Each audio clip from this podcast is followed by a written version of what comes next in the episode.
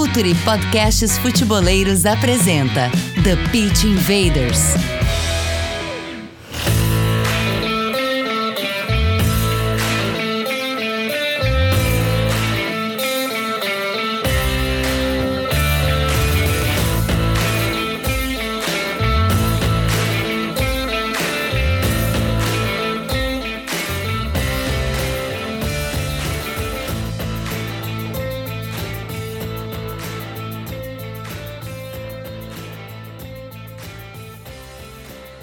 Futeboleiros! Olá, futeboleiras! Futuri apresenta The Pitch Invaders, episódio 304. Sejam todos muito bem-vindos ao nosso podcast semanal de futebol, onde a gente trata a parte tática, de gestão, conversa com profissionais do esporte e a gente sempre fica muito feliz quando recebe aqueles que estão arriscando a perna no jogo, no dia a dia, estão no campo, estão no trabalho, estão ajudando o nosso futebol a se desenvolver cada vez mais. Eu sou Gabriel Corrêa e a gente vai para mais um papo hoje, a quem eu tenho o prazer de receber aqui, que é o professor Sandro Sargentin, ex-treinador da equipe do Resende, tem passagens pelo futebol de base, futebol profissional, foi campeão da Taça Rio 2022 com a equipe do Resende, então a gente tem muito papo para falar por aqui. Professor, muito obrigado, primeiramente, pelo, por aceitar o convite aqui do Futre. Seja muito bem-vindo ao TPI, seja bem-vindo aqui ao Futre.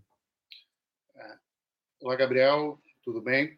É um prazer enorme estar participando com vocês aqui. Eu costumo falar que a gente tem objetivos na vida, né? Meu primeiro objetivo era trabalhar com futebol, depois ganhar um primeiro título como preparador físico Copa São Paulo, depois ser pai, depois me tornar treinador, depois como treinador ganhar um título de expressão e agora dar uma entrevista para vocês aí. Obrigado pelo convite. Você tem um público muito selecionado, muito bom. Eu sou um dos ouvintes do seu do seu trabalho. Eu costumava ouvir enquanto eu estava nos clubes, ia fazer minha atividade física, sempre ouvia. Agora que eu estou em casa, momentaneamente eu ouço todos. E falar de futebol, vamos desfrutar bastante esse momento aí. E mais uma vez, obrigado pelo convite.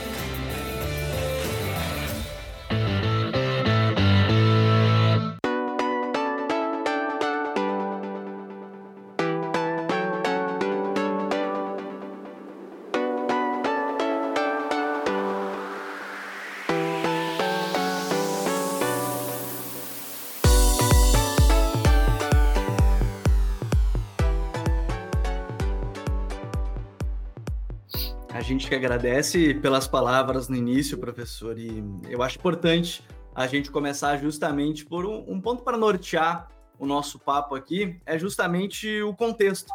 Né? Você mesmo já falou, o senhor mesmo já falou sobre ter trabalhado como preparador, trabalhou como, como treinador, teve passagem no futebol de base, com título de, de Copa São Paulo, enfim, é, o contexto nem sempre o treinador tem o contexto ideal e é muito difícil hoje alguém ter o contexto ideal. Então, acho que é legal da gente começar o papo justamente sobre a importância do entendimento desse contexto, se as ideias do treinador elas acabam se sobressaindo a eles, se é preciso um meio termo, se é preciso se adaptar puramente ao contexto. Como é que o senhor enxerga esse ponto para a gente nortear o papo de hoje, que é justamente o contexto dentro do futebol, professor? Ah, é, é, complexo, né? Por isso que é, a gente sempre tem que entender tudo e respeitar muito os profissionais que estão no alto rendimento, porque eles se adaptam muito rápido, né? Eu acho que a figura central de todo o processo são os atletas. Eu acho que por mais que nós profissionais, treinadores, analistas, preparadores físicos, achamos que nós temos o poder de resolver tudo, não temos. Nós temos, lógico, a importância de, de aplicar o trabalho e deixar esse trabalho super é, desenvolvido, mas o produto central é a qualidade dos atletas e o poder de entendimento deles para o jogo. E quando eu falo qualidade dos atletas, não é só o contato com a bola, que a gente vai remeter de Alminha, Ronaldinho Gaúcho, esses caras que a gente imagina que o jogo é só isso. Não, quando a gente fala do, do, do, do perfil do jogador, também é muito importante. O biotipo dele, como ele pode, é, dentro da fisiologia dele, suportar bastante a resistência no jogo, ter uma capacidade de aceleração forte é, ter um corpo equilibrado para não machucar. Isso tudo faz parte no contexto para você manipular a carga de treino e dentro dessa carga de treino você conseguir é, é, usufruir todo aquele conhecimento que você tem. Uhum. Então, eu acho que no primeiro momento o treinador tem que se adaptar muito ao atleta, ao grupo de atletas que ele tem, ou que ele formou, ou que ele selecionou, enfim. Depois disso, tem que entender o clube. Em que momento o clube está? Vamos pegar o Campeonato Brasileiro hoje. Você, o mesmo treinador no Palmeiras e o mesmo treinador no Vasco são contextos completamente diferentes.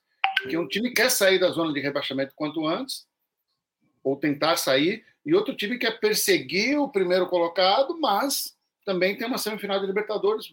Então, esse, esse processo também é muito importante. Um clube que vem ganhando tudo nos últimos anos e outro clube que está carente de títulos. É, é, é, o, o, treinador, eu acho que ele tem que se adaptar às duas pontas: a realidade do clube no momento e a realidade dos seus atletas. E a partir desse momento, sim, aí ter uhum. o conhecimento específico para saber aplicar e saber se ajustar dentro do, daquilo que o clube permite.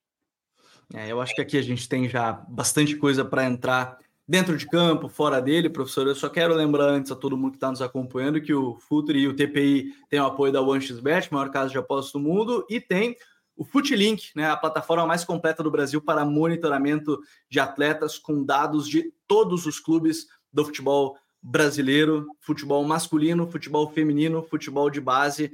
E se você é um clube, agência ou profissional, no Futlink você terá a mais completa plataforma para gerenciar seus processos e tomar as melhores decisões do mercado de futebol. A gente conta com os diferentes planos que se encaixam suas necessidades e orçamento, independentemente do seu perfil, tamanho ou objetivos. Entre em contato, solicite uma demonstração e conheça os nossos planos.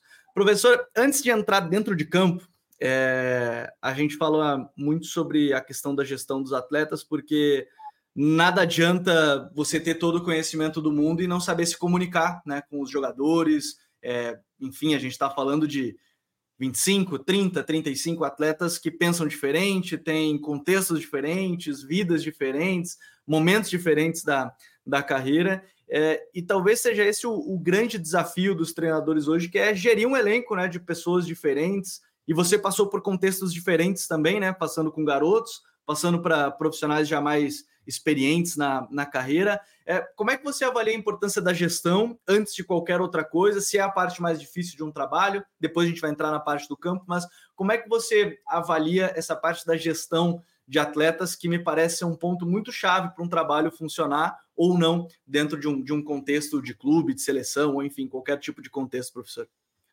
Ufa, Gabriel, na verdade, assim, é, é, é o sonho de todo profissional trabalhar, é, participar de programas como esse, né? Porque você consegue discutir o alto nível, não só do futebol, mas na vida, né, cara? Sai daquela. É porque a gente está falando de pessoas, né? Eu acho muito importante a gente contextualizar. A gente está falando de pessoas, né? Como eu, você, ou enfim, quem está ouvindo. Mas isso é da vida, não é do futebol. Tá? Vamos imaginar que a gente vive numa sociedade.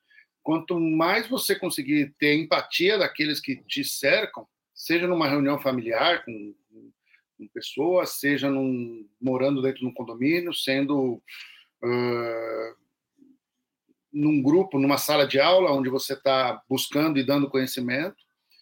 Isso é importante. Você, quanto mais empático você for, mais você vai estar tá agregando é, é, chance das pessoas te ouvirem, assimilar aquilo que você quer e também, ao mesmo tempo, você assimilar informações dessas pessoas, porque elas vão estar se, se conectando contigo. Quanto mais antipático você for, antipático no sentido bem objetivo da, da, da, da palavra, menos chance as pessoas vão ter de se abrir contigo, de passar aquilo que eles pensam, e menor vai ser a chance de você agregar que eles te entendam, independente do que seja. Se você entra numa discussão, é, num almoço de família, e ninguém gosta de falar de política, você quer falar de política, as pessoas não vão te ouvir. Se você está numa se você está num, bate-papo com amigos e você quer falar de, de, de, um assunto que eles não, não interessam, cada vez menos você vai ser convidado e quando você uhum. estiver presente, você vai ser uma pessoa ignorada. Vamos trazer para o futebol. O futebol é o reflexo da sociedade. Né? É, quando a gente fala em gestão de pessoas, parece que a gente tem que ser o treinador bonachão, o paizão, aquele cara que agrada, que agrada todo mundo e passa a mão na cabeça. Não é isso. Muitas vezes esse cara não é não se conecta mais com os jogadores de hoje. Se conectava com os jogadores dos anos 80, 90, que, que eram jogadores que tinham um poder de decisão muito alto, que vinham do futebol de rua, que vinham do futebol de salão, que o jogo era um jogo muito mais intuitivo, que tinha espaços muito maiores. Não estou julgando qual é melhor, quem é que é pior, uhum. mas é uma realidade. O jogo de tênis mudou, o jogo de voleibol mudou, o jogo de basquete mudou, o jogo de futebol mudou, por mil motivos. E é, é, a sociedade muda. Aquele jogador dos anos 80 e 90 precisava de um cara que não incomodasse muito eles. Dava algumas informações básicas e deixasse que ele jogasse à vontade. Hoje o treinador ele precisa dar conhecimento e ao dar o conhecimento é uma forma que você tem de se conectar aos atletas, tá? É... E essa geração é assim que funciona. Não adianta. A gente vai falar de um cara de 30 anos. O cara de 30 anos nasceu nos anos 90. Sim. Já é uma geração diferente da minha, que nasci nos anos 70. Então, é, você tem que entender como se conectar com ele. Eu acho que gestão de pessoas é muito importante, não só para os seus atletas, mas para os dirigentes. Se a gente for pegar muito cargo de, de diretor executivo de time A, de time de Série A, de Série B, não passa de 50 anos, é entre 40 e 50 anos. Também são pessoas que têm uma, uma cabeça muito parecida com a nossa ou mais nova. Então, você se conectar bem com os dirigentes, se conectar bem com os atletas, se conectar bem com o seu staff, é muito importante para você desenvolver o trabalho. Porque às vezes você se preocupa muito em se conectar com os atletas e você não convence o preparador de goleiro. Aí o goleiro não vai participar do modelo de jogo que você precisa, porque geralmente o preparador de goleiro é aquele cara que jogou uhum. há muito tempo atrás e, e é reticente ao goleiro dele falhar com passe curto, é reticente com o goleiro que dá uma linha de passe. Então, o poder de conhecimento, às vezes, para o seu staff, para a sua comissão técnica, também é muito importante. Então, gerir pessoas é ter um entendimento de, de, de, de ser um cara empático. É, eu, eu, eu, ouço muito sobre comunicação não violenta. É, eu acho que uhum. você, você, tem que colocar suas ideias, mas entender as ideias dos outros e, e buscar um meio termo. E no produto final é entender que o atleta é livre para tomar decisão. E muito, aí eu, aí eu vou fazer um contraponto. Muito dessa nova geração acredita, de treinadores, acredita que os jogadores são peças de videogame que você fica teleguiando eles, Sim. ou fica movimentando eles na beira do campo, e não é assim. O treino te dá tudo, o treino é o senhor do jogo. Eu acho que com o treino, você, com um treino bom, você tem um jogo bom, com um treino ruim, você tem um jogo cada vez mais aleatório e, e sem controle. Mas na hora de tomar a decisão, tanto para atacar, quanto para defender, quanto para interagir com seus pares, o jogador tem que ser livre. Então, nossa função é criar mecanismos para que o jogador tome decisão. Para isso, eu tenho que construir um modelo de jogo junto com eles. Porque se eu impor meu modelo de jogo e não abrir para negociação, nós estamos vendo o que acontece aí. Times super estrelados que não saem do lugar. Os jogadores não, não é que não querem, não está conectado.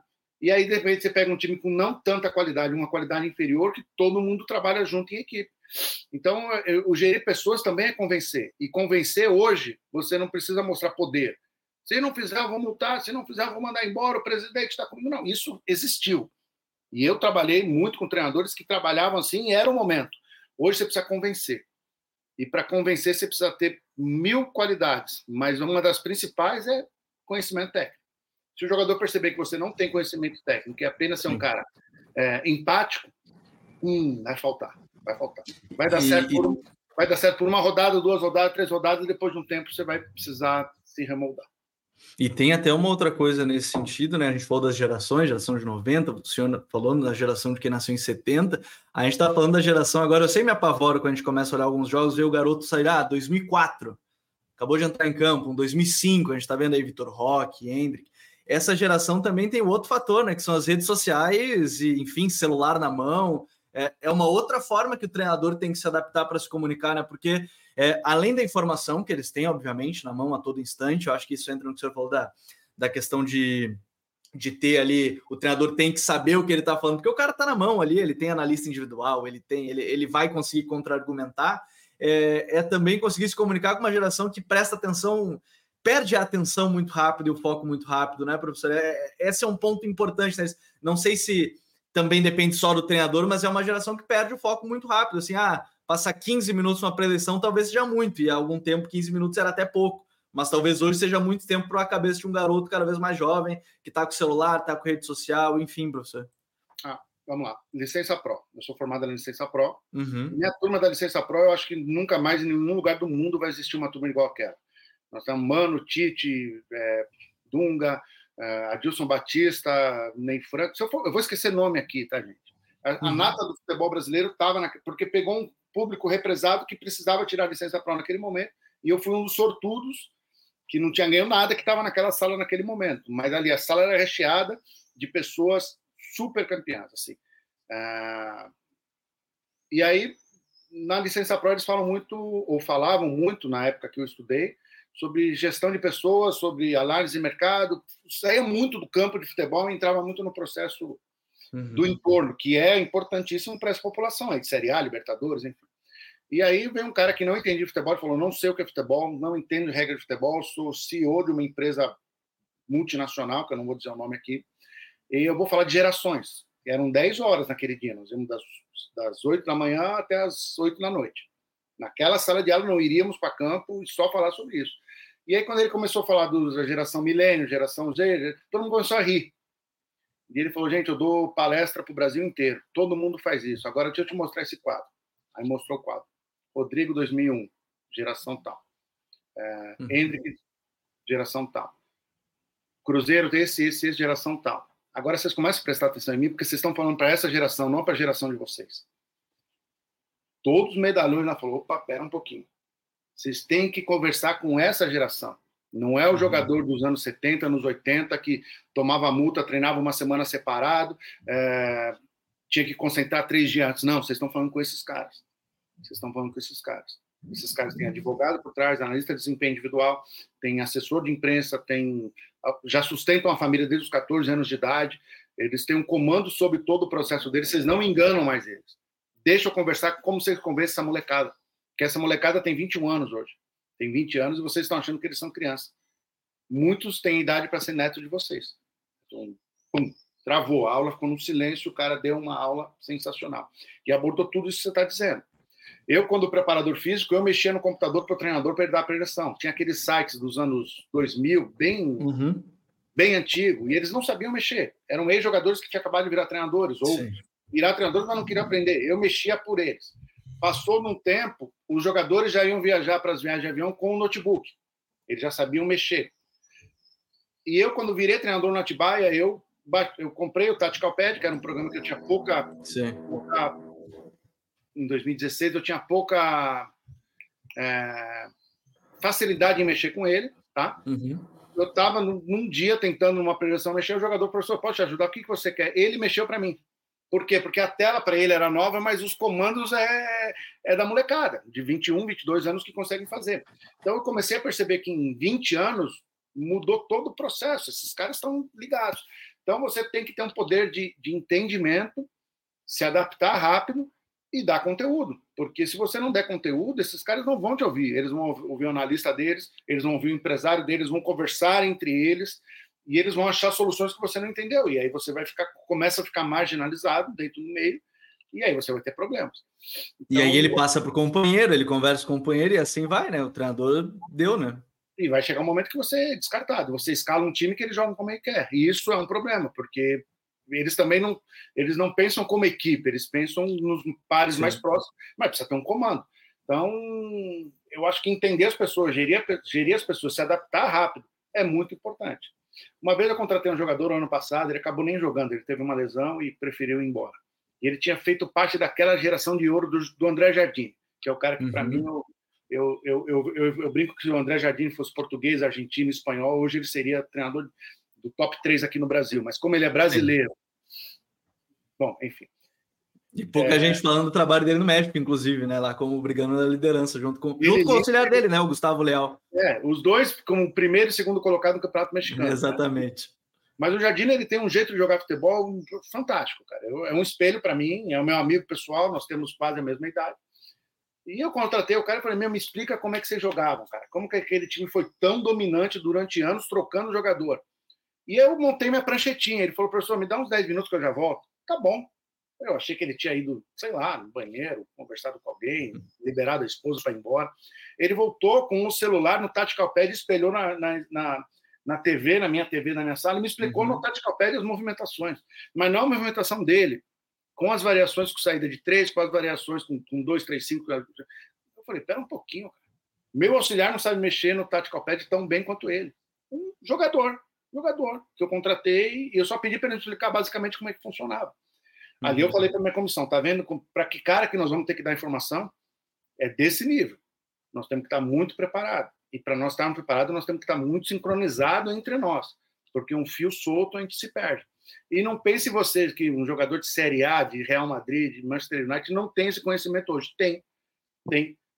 Aquela geração de jogadores alienados que chegavam 10 minutos antes do treino, treinavam e embora e, e não queria saber de nada, acabou.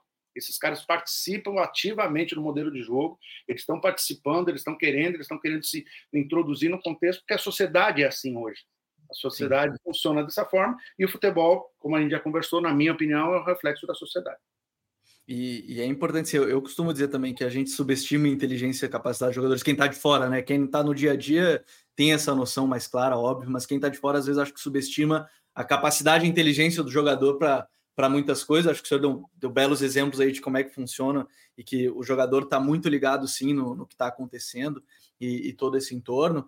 E aí eu queria explorar um pouco mais essa parte de, de trabalho do treinador, porque é, a gente tem falado muito sobre a questão é, de tempo de trabalho aqui no Brasil, de, de, times que basicamente o treinador em algum momento tem que buscar só o resultado, porque senão ele é demitido com quatro, cinco meses, com três meses. A gente já viu treinador se demitido é, em 20, 25 dias, enfim, acho que a gente já viu de tudo é, nesse, nesse sentido. Mas como tentar o. Eu sei que é uma pergunta difícil, professor, mas como tentar mudar isso? Porque o treinador, ele, ao mesmo tempo que ele tem que colocar o que ele pensa em campo, ele também tem que segurar o trabalho dele. É, não é todo mundo que tem a realidade de poder aguardar é, um período sabático sem trabalhar. Eu acho que a gente tem que entender esse ponto também. Não, não dá para ficar esperando a todo instante. Em algum momento você precisa né, estar trabalhando. Mas como não viver na cultura do resultado né? Ao mesmo tempo que você tenta colocar em prática algumas coisas, mas a gente viu uma realidade que você perde dois, três jogos, você é demitido. O senhor até teve uma realidade diferente, né? Permaneceu bastante tempo na equipe do Resende, agora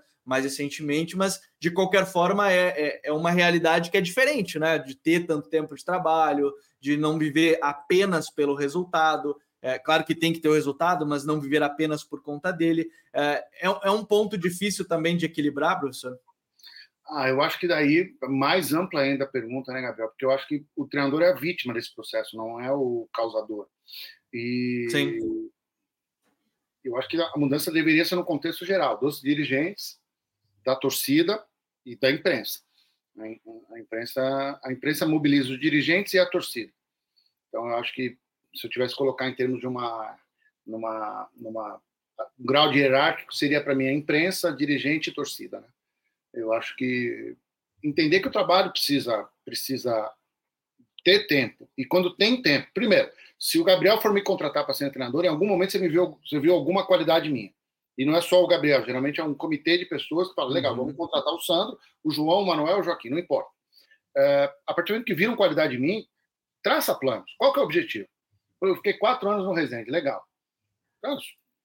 A direção lá é direção top. Eles tinham um objetivo muito claro do que eles queriam e o meu perfil se encaixava muito bem dentro do processo, que era criar um modelo de jogo, criar uma metodologia, desenvolver a categoria de base e aliar as contratações dentro daquele modelo de jogo para colher frutos. Isso aconteceu. Em três anos, nós, o clube, nós, o clube fez mais de 20 milhões em venda de jogadores e ganhou o título Taça Rio, que é disparado o maior título da história do clube nós pagamos o preço no ano seguinte pela venda enorme de jogadores que nós tivemos e, e não conseguimos repor dentro da categoria de base, consequentemente no profissional, me, o, mesmo, o mesmo trabalho. Mas a gente pega, por exemplo, o Red Bull. Caramba, tem muito claro o modelo de jogo e os profissionais são contratados dessa forma, estão colhendo frutos. Não vamos falar lá de fora, lá de fora é, outro, é outra mentalidade. Mas se a gente for pegar o Fortaleza, nos últimos cinco anos teve dois treinadores. Tem uma passagem do Zé Ricardo ali entre, entre Rogério Ceni e Voivoda, mas estão colhendo frutos. E o treinador faz parte desse fruto. O treinador não é uma figura soberana que tem o poder todo sobre o clube. Então, eu acho que o clube, antes de tudo, tem que entender o que ele quer. A partir do momento que ele quer contratar o treinador e deixar desenvolver o trabalho. Porque se um trabalho é interrompido a todo momento, o treinador que chega fala: opa, pera um pouquinho, modelo de jogo, caramba, eu vou travar meu time, vou segurar meu emprego, vou ganhar jogos e vou pontuando até ter vida útil dentro do clube. Mas você fala que o treinador não pode fazer isso, mas o meio te, te, te obriga a fazer isso. Então, eu acho que, antes de tudo, tem, tem que se entender os processos. A CBF tentou, ano passado, falar que só podia mudar de técnico duas vezes. Os clubes foram contra, só que a CBF cedeu. A CBF não pode ceder. Por quê? Porque se eu contratar. E acharam um jogador... a brecha, né? Do comum acordo, ainda acharam a brecha do comum acordo. Porque a lei deu essa brecha, mas nenhuma liga do mundo tem isso. Você manda embora um treinador, você tem que colocar um segundo treinador, o interino tem 10 dias ou duas rodadas. Se o interino ficar mais que duas rodadas, ele já é efetivado, você não pode trocar mais. Mas isso não é um problema, isso é ótimo. Mas parece que quando você tenta por via. É, é, aí, aí entra aquela questão da outra geração. Quando você não entra pelo convencimento, você gera problemas. Então, eu imagino que o meio corrompe o técnico. Agora vamos falar para o meu lado, vamos mudar o, o, lado do balcão. Eu acho que os uhum. treinadores também têm que se preparar quando vier um projeto desse nível. Por que, que eu estou dizendo isso? Vamos lá, vamos pegar minha realidade de, de, de Resende. Nós contratávamos treinadores para a categoria de base. Quando eu falo nós, é o clube, tá? É, uhum. Não contratava ninguém, eu apenas indicava um nome ou outro, mas uhum. tinha lá o Hugo Machado, a direção que contratava.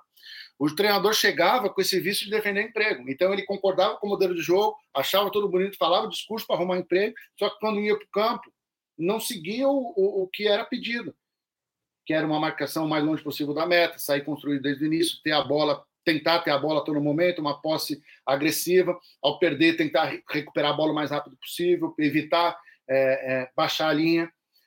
Era o modelo de jogo proposto para aquele momento que ele aceitou, mas quando ia para o campo ele treinava diferente e até o poder de convencimento que nós tínhamos que ter sobre o pessoal, que eles não iam ser trocados pelo resultado, e sim pelo processo, sim.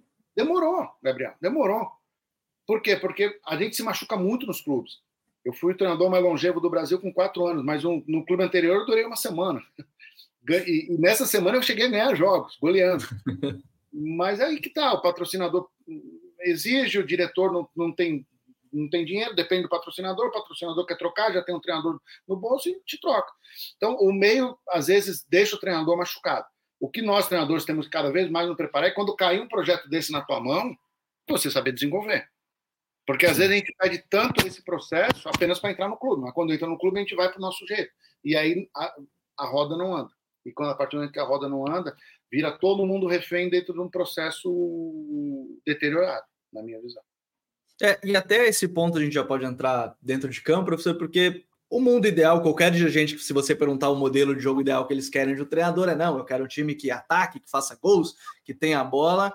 É, enfim, às vezes também não analisa tanto contexto, nem vou entrar muito nesse mérito, mas a gente sabe que existem elencos e elencos, características de jogadores, características de jogadores, ao mesmo tempo que eu, particularmente, tenho a visão que não é que dá para fazer, mas acho que é possível estimular os jogadores é, mesmo que seja da Série B, Série C, Série D, enfim, qualquer série, estimular os jogadores a ter esse jogo curto que você falou, de sair do goleiro, de repente pressionar alto. A gente viu exemplo recente esse ano, o Felipe né, no Bangu também tentando pressionar lá em cima, jogando com a posse. Né, o senhor falando na própria equipe do Resende também fazendo um jogo dentro dessa ideia, mas que demora um tempo. É, é possível fazer isso? Às vezes acho que as pessoas tentam, não, é um time menor, não dá para fazer mas é possível convencer o jogador a que ele tem essa qualidade, ele tem essa capacidade, ele consegue, e, e é claro, em algum momento você vai ter as derrotas iniciais para adaptar esse processo, mas depois deixar claro que, que tem como, professor?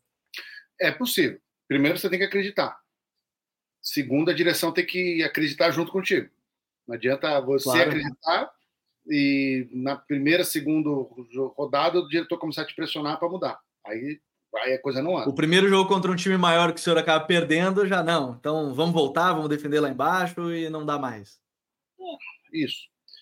E terceiro, você tem que ter conteúdo, porque o treino te dá isso. Eu não consigo convencer o jogador que chegou no futebol profissional em qualquer nível, Gabriel. Em qualquer nível.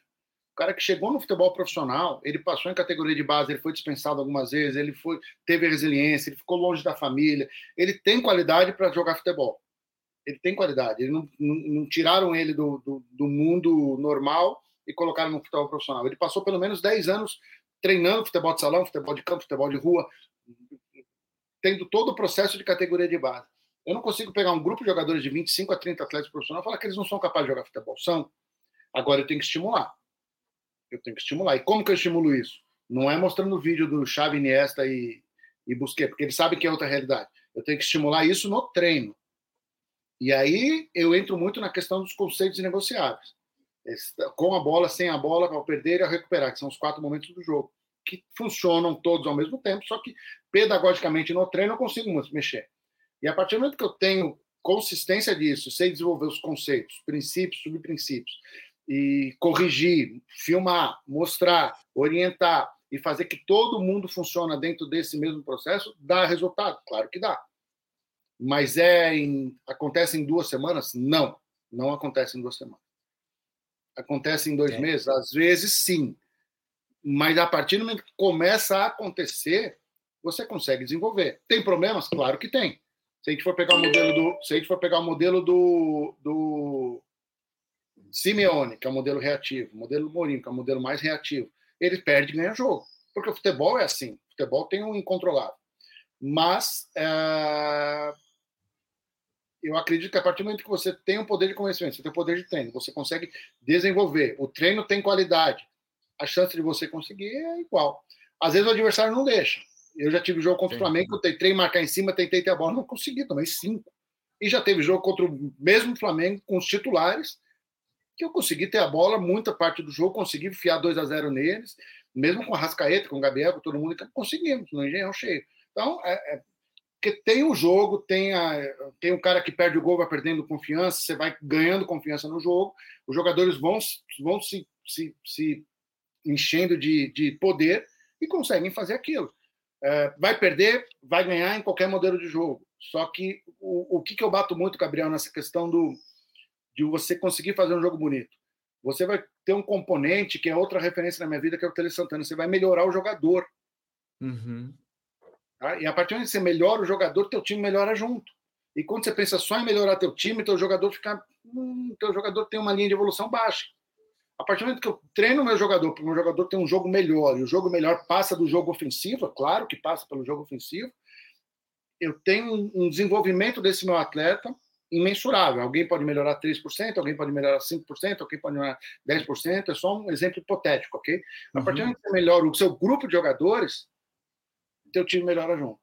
E aí você tem um cenário ideal de um time jogando bem com jogadores jogando bem. E aí você tem esse cenário de venda de jogadores, de disputa de títulos, de jogar bem contra os grandes, você consegue ter esse resultado. Então, eu penso muito nessa questão de ter essa, ter essa condição de melhorar teu atleta, melhorar seus jogadores e fazer com que eles ganhem poder para melhorar o teu time. É, e essa parte é interessante porque entra naquele debate. Eu lembro que a gente conversou com o professor Catalá e a gente falava sobre a questão do coletivo e do individual, e ele sempre comentava que ele preferia potencializar o individual, que o coletivo, obviamente, para ele ia, ia melhorar nesse ponto. E aí o senhor agora tocou nesse ponto de, da questão de desenvolver o atleta, talvez em treinos mais específicos, né? Enfim, é treino que às vezes as pessoas dizem, não, não precisa ter, mas no final dos contos acho que muitos jogadores chegam necessitando. A gente já viu times da Série A, eu lembro que viralizou muito o professor Maurício Barbieri corrigindo o posicionamento defensivo dos jogadores da Red Bull para recuperar a bola, posicionamento corporal e tudo mais. É, esse, essa questão de desenvolver o atleta é, em um calendário que às vezes é apertado e nem sempre tem como focar em cada um especificamente, mas é, é, é o ponto-chave, por exemplo, para o senhor. O senhor vê assim, ah, vou, vou iniciar um trabalho, você vê como um ponto-chave, primeiro desenvolver esses atletas e aí trabalhando coletivo. Como é que você vê essa parte que, no final dos contos, você desenvolveu o atleta, é claro que você vai ter jogadores melhores e, e aí, de repente, pode melhorar o coletivo, mas como é que você vê essa parte, professor? Eu acho que é em conjunto. Não, não dá para só desenvolver uhum. o atleta, depois o coletivo, nem só o coletivo, depois o atleta. Eu acho que tudo funciona ao mesmo tempo.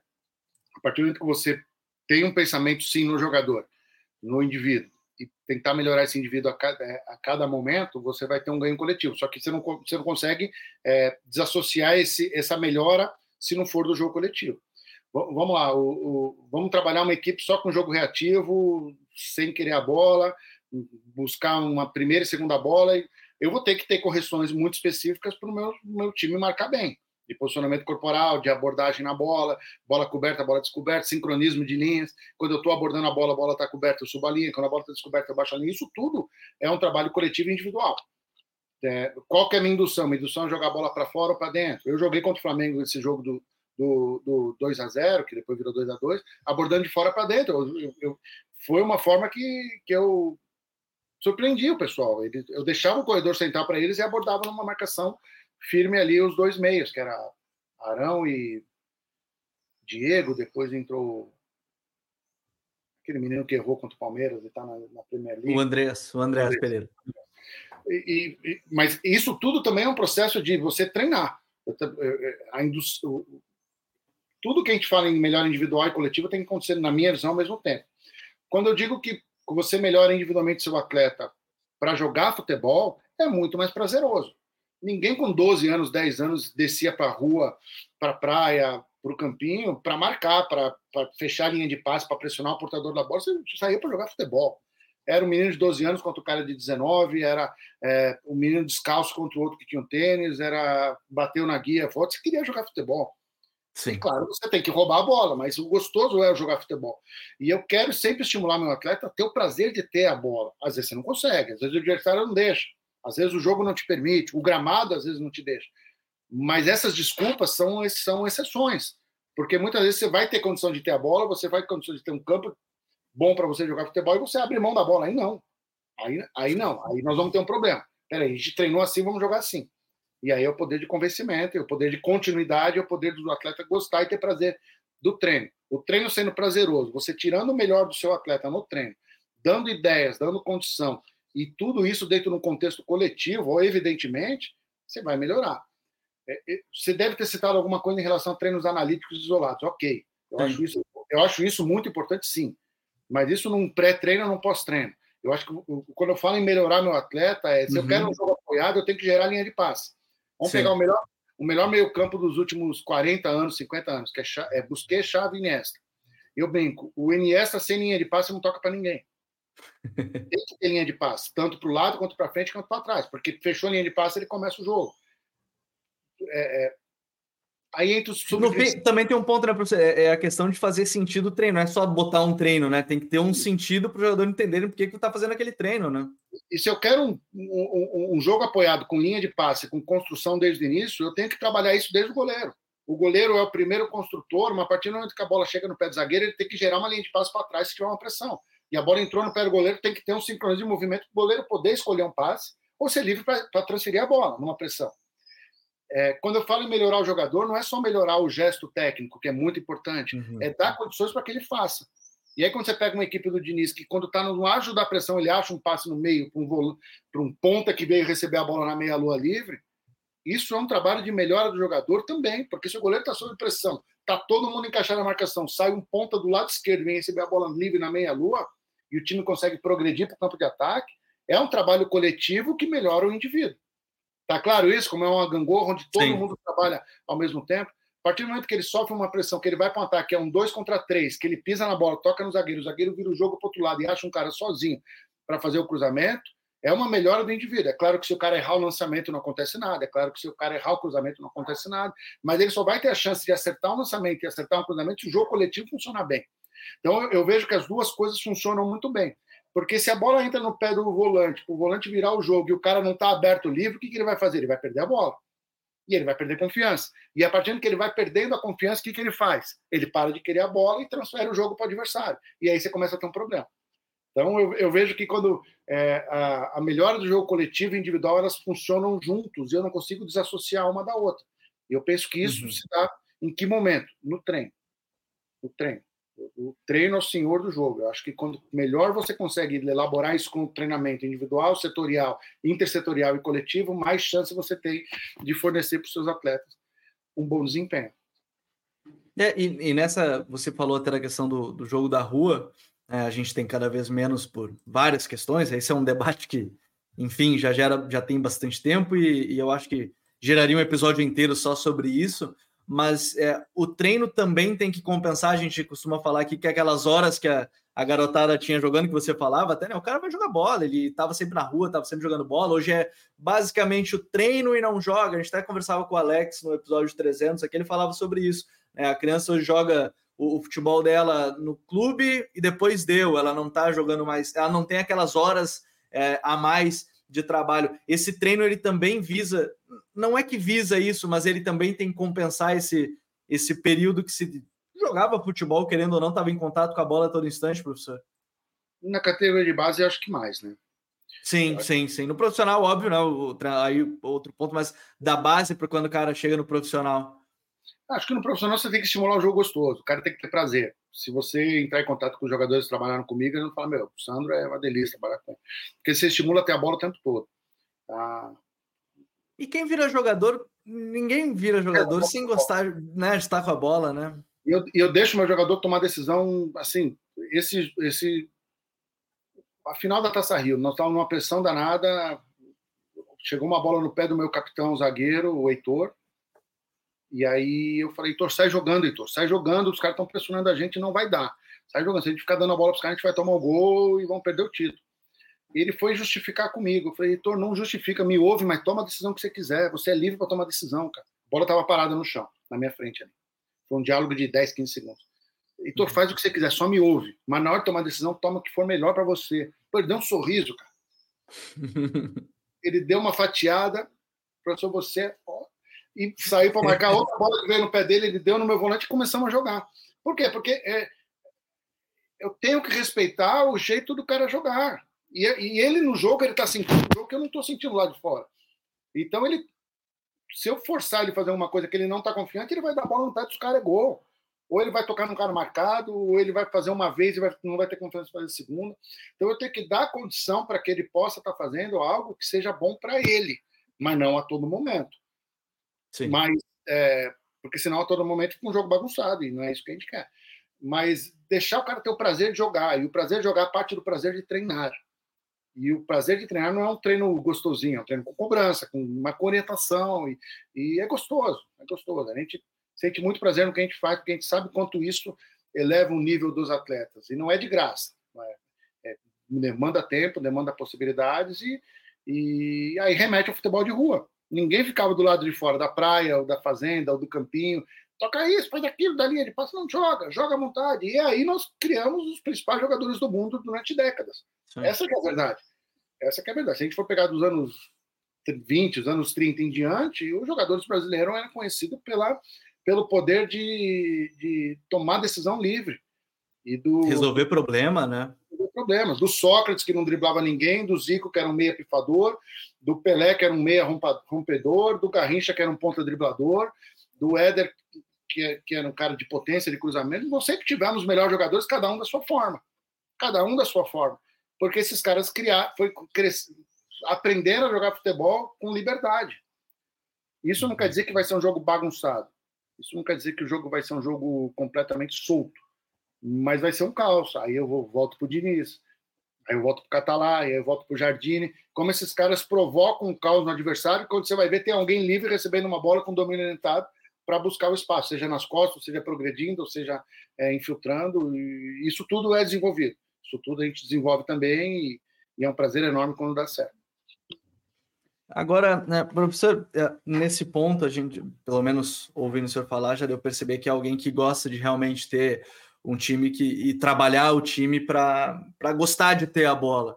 É, e a gente costuma fazer essa pergunta sempre aqui quando a gente ouve os profissionais, que é quem busca o Sandro Sargentin, vai buscar, vai analisar, óbvio que vai ter análise também, como a gente brincou, né? Se eu fosse contratar, tem toda uma equipe que vai olhar né, e tudo mais, mas quem busca o Sandro Sargentin está buscando um treinador que dentro de campo pensa de que forma? O que, que é o, dentro do mundo ideal e mundo real, o trabalho do Sandro Sargentin, que ele pensa como, como ideal para gostar de fazer, de trabalhar, de ter isso como, como princípio de jogo?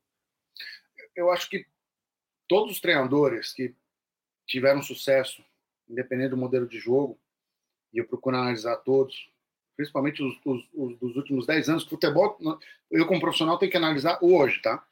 É, a equipe tem que estar equilibrada nos quatro momentos do jogo. Quando eu tenho a bola, quando eu não tenho a bola, quando eu perco e quando eu recupero a bola.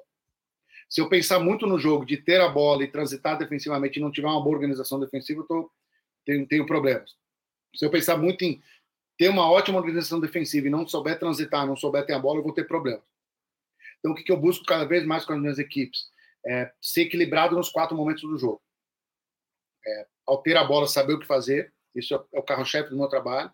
Eu tenho muita, muita facilidade e muito poder de convencimento, de treinamento, de ter movimentos de ataque sincronizados para fornecer muitos jogadores na último, no último terço de campo, muitos jogadores com poder de finalização, preenchimento de áreas no ataque. Eu gosto muito disso. Uhum. E para ter isso, eu preciso construir. Eu não consigo brigar pela primeira e pela segunda bola e botar oito caras na zona de finalização. Não consigo. Porque a bola vai viajar, não vou ter o processo, um subprincípio que é viajar junto é, vou estar descompactado para atacar, e aí eu vou ter poucos jogadores numa zona de finalização e meu time vai estar desequilibrado. Então eu gosto muito disso. O carro-chefe do meu trabalho é ter a bola para poder chegar, construir bem, é, criar melhor ainda e poder finalizar com propriedade. A partir do momento que eu faço isso, eu tenho uma equipe que pressiona forte, porque eu estou com muitos jogadores próximo da linha, próximo da bola, mesmo quando eu perco a bola, e a maioria das vezes todas as equipes perdem a bola. Mas se eu estou com seis, sete jogadores, quatro, cinco jogadores próximo à bola quando eu perco, eu consigo pressionar, e aí impeço o ataque. A partir do momento que o adversário conseguiu sair da minha pressão, que tem a bola, eu tenho que me reorganizar rápido. Então, também o processo de organização tem que ser muito forte. E ao roubar a bola, saber atacar o adversário. Muitas vezes eu gosto de ter a bola, mas se eu roubar a bola em dois passos, eu estou próximo ao gol adversário, eu vou saber utilizar isso. Então, o que, que, eu procuro fazer como treinador? Treinar esses quatro momentos bem, minha equipe sincronizada para poder fazer esses quatro momentos bem, só que, evidentemente, uma ênfase ao ter a bola, os, o, o pontapé inicial da minha equipe sempre é um processo de organização ofensiva. Desse processo de organização ofensiva, eu saio para as demais fases do jogo, que são as transições e a organização defensiva. É isso que eu busco dentro das minhas equipes. Tem umas que eu consigo mais, tem outras que eu consigo menos, por mil fatores. Pela qualidade de jogadores, pelo tempo de trabalho, pelo que os adversários me dão, pelo nível da minha equipe. Se eu estou num, num, campeonato que eu sou pior orçamento, eu vou conseguir menos se eu for o terceiro orçamento. Então, mas eu vou buscar. A todo momento eu vou buscar e, e vou tentar desenvolver isso na melhor forma possível. E cabe também a, aos tomadores de decisão entender quando você pode ou não pode fazer isso. Acho que esse é um ponto importante. A gente vai voltar lá para o contexto que a gente começou aqui o, o, o nosso papo. Mas a gente tem aqui uma questão importante para continuar esse episódio, professor, que são justamente as nossas dicas futeboleiras. The Pitch Invaders apresenta Dicas Futeboleiras.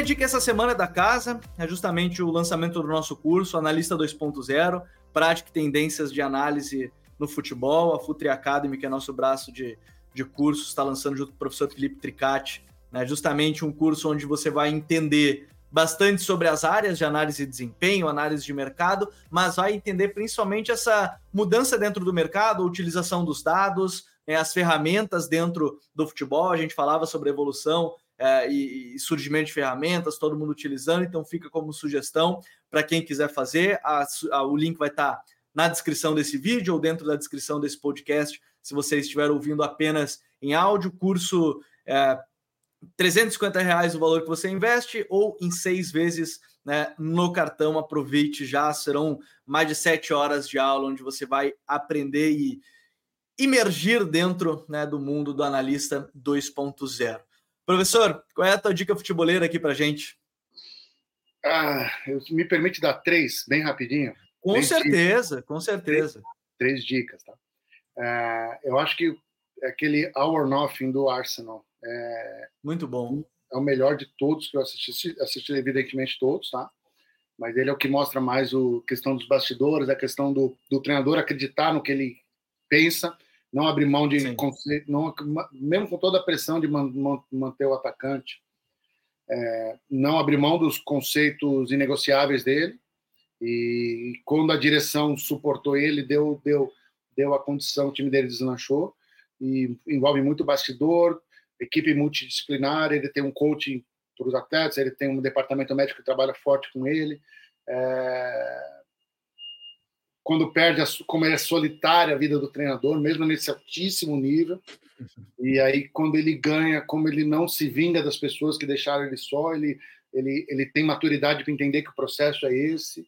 Acho que vale demais a pena. Assim, eu não sei qual plataforma que tá, mas um Google aí vocês acham. Hoje está na, se não me engano, está na Amazon ainda, está na Amazon lá. O, é, mas vale, vale, muito a pena e é prazeroso, né? É, a outra do, do acho que é na HBO, a, o histórico do Lakers, né? É, eu, eu, acredito muito em, em, aprender futebol fora do futebol, tá? É, é, claro que é um seriado, tem muita coisa que deve ser fantasiosa ali, dos, dos bastidores, dos diálogos, do dono, Mas o mais importante é, ali nós temos conflito de um jogador negociado, um jovem, com os mais velhos, que tem o Nixon e depois tem o Abdul-Jabbar, quando o Magic Johnson chega. Como ele sabe, pelo talento e pela, pela, pela forma alegre que ele tem, cativar os companheiros, os companheiros aceitá-lo bem. Pois nós temos um treinador que quer impor o modelo de jogo dele e acaba privando os principais jogadores e tem choque, ele é rígido, ele não consegue abrir mão. E aí, dentro desse modelo de jogo do treinador, do, do treinador né, que no caso é basquete, mas enfim, tem muito a ver com nós do futebol, é, tem um auxiliar que não sabe invadir muito bem o espaço, acaba, acaba é, é, indo muito nos atletas e tem rixa entre os dois. Ele acaba perdendo o, o confronto para o Magic Johnson, para os jogadores estrelas, e aí depois Sim. entra o auxiliar achando que vai dar resultado com isso e ele é boicotado pelo grupo porque ele é aquele cara legal, aquele cara que não tira ninguém na zona de conforto e o time entra num processo de declínio. Estou dando spoiler aqui também, mas e, e, e, aí depois o treinador, que é um ex-jogador, que é o Pat Riley, que depois possivelmente seja o melhor, um dos melhores da história da liga, tem que se impor. Tem que falar, pera um pouquinho, vocês estão todos errados, vocês têm que lutar, você Tá, já é um aposentado na quadra, você só quer saber de, de, de, de vida extra quadra, e aí o time vai. E, e também tem o poder do dirigente que, que, que deixa o jogador num nível muito alto, e como que o treinador tem que trabalhar com isso, e é a realidade do futebol. Nós temos que entender que eu, sempre a estrela do jogo vai ser o atleta. Nós temos que respeitar o atleta. E respeitar o atleta não, não significa baixar a cabeça, mas entender a relevância do atleta. Que hoje parece que o treinador faz tudo, e não faz. O treinador é muito importante, é o comandante do barco, só que os artistas são jogadores e nós temos que entender que esses jogadores são bombardeados de mil, de mil lados e um deles é o dirigente. O dirigente do Flamengo não quer perder o Gabigol, o dirigente do Palmeiras não quer perder o Dudu, o dirigente do Corinthians não quer perder o Renato Augusto e nós temos que lidar com essas, com esses dentro dessa sociedade, né? Nem se fala lá fora, né? Com os principais jogadores do mundo. Tá? Então, minha segunda dica é essa: vale demais a pena, porque é um contexto que envolve muito o que acontece no clube. Muito do que acontece no clube. Tá? E a terceira, é, é, é, eu acho que esse livro aqui é um livro que, de leitura quase obrigatória.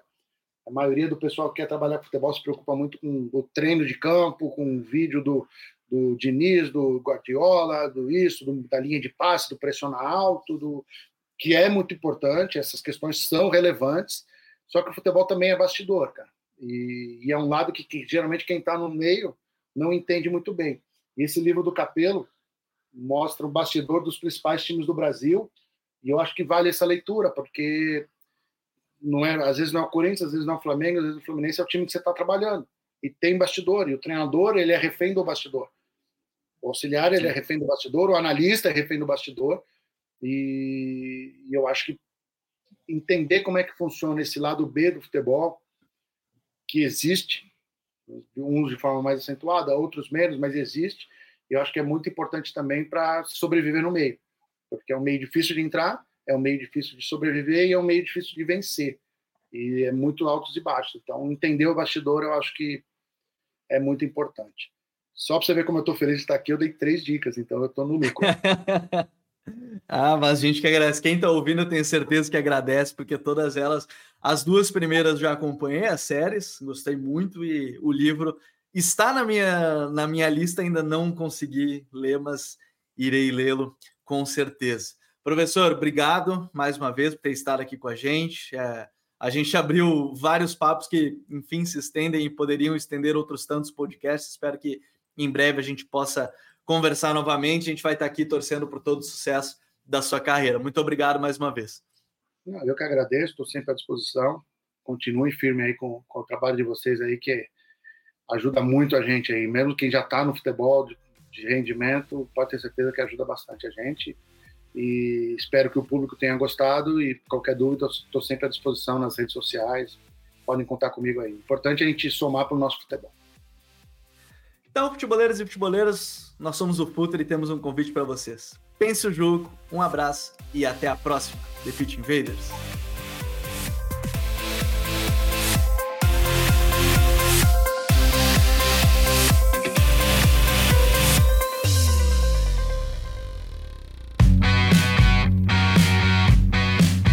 Futuri apresentou The Pitch Invaders.